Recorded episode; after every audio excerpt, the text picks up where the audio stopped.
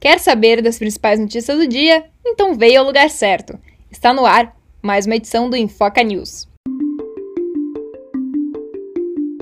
Anvisa confirma dois casos da variante Omicron. Segundo a agência, a testagem foi feita em um passageiro que veio da África do Sul no dia 23 de novembro. Ele aterrissou no aeroporto de Guarulhos, onde realizou um teste que deu positivo. O laboratório Albert Einstein realizou o sequenciamento genético desse teste, onde foi identificada a variante Omicron. Agora, esse material vai ser enviado ao Instituto Adolf Lutz para confirmar o sequenciamento genético. O outro caso seria da esposa desse passageiro.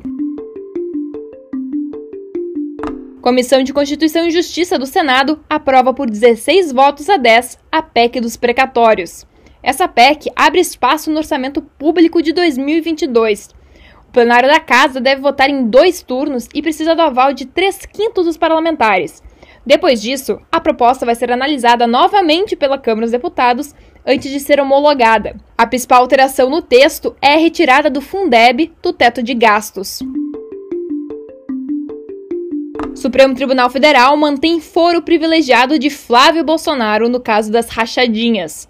Com isso, as provas colhidas pelo Ministério Público do Rio de Janeiro foram anuladas.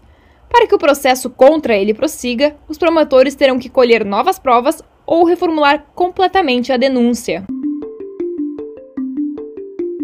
Sabatina de André Mendonça será realizada nesta quarta-feira.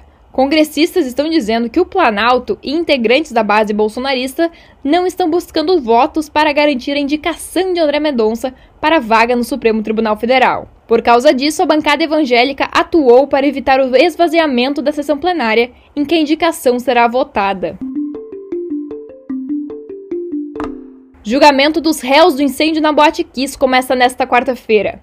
Elisandro Spor, Mauro Hoffman, Marcelo dos Santos e Luciano Bonilha Leão são acusados por homicídio simples com dolo eventual de 242 pessoas e outras 636 tentativas de homicídio.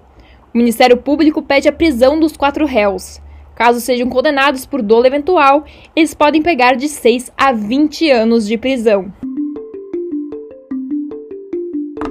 Você acabou de ouvir mais uma edição do Enfoca News. Para continuar por dentro dos principais acontecimentos do dia, segue a gente no Instagram, Enfoca, e também no Twitter, Enfoca News. Produção em Foca, reportagem e edição Ana Weber.